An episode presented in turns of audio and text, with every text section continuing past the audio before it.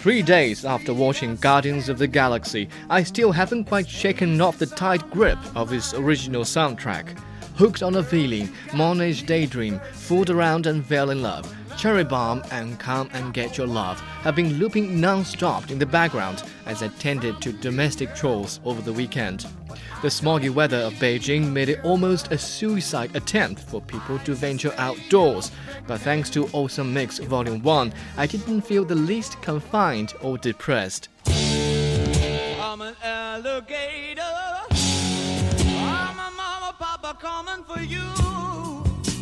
Space invader. I'll be a rock and rollin' bitch for you.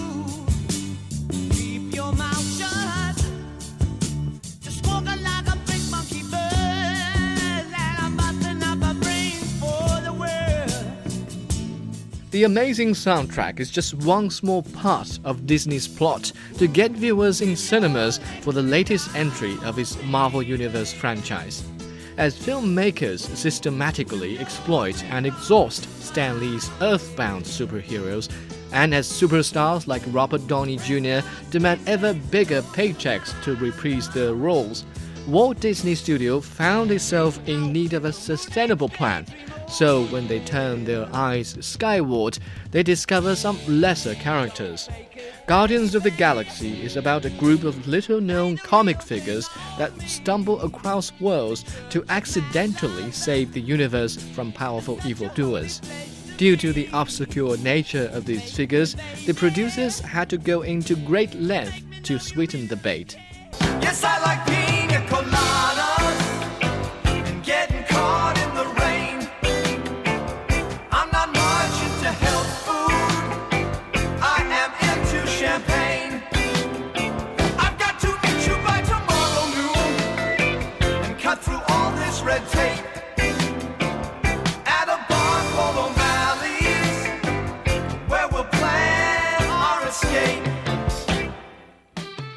Aside from the awesome scores, Guardians of the Galaxy also offers the best visual effect that money can buy at this moment. Shooting the film in IMAX 3D not only helps raise the ticket price, but also aids the storytelling in the galactic context. For one moment, viewers follow the characters in a full scale prison riot. The next minute, we witness the destruction of an entire space fleet. Regular sized screens may hardly suffice to present the lavish graphics, but for the enhanced effect of an IMAX version, viewers need to fetch deeper into their pockets. Technology, aside from quality content, has become the last resort to attract moviegoers and is proven quite effective at least with Guardians of the Galaxy.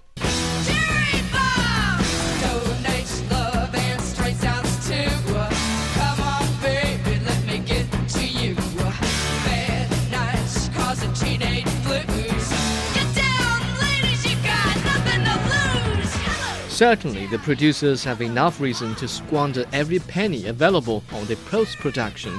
After all, they've saved plenty from the casting. Chris Pratt is only impressive when he dances at the beginning and the end. Zoe Saldana is barely noticeable, and Dave Bautista is an amateur actor at best. The most memorable characters are the raccoon and the talking tree, and both happen to require extensive post production. Judging from audience reception, I'll say it's money well spent.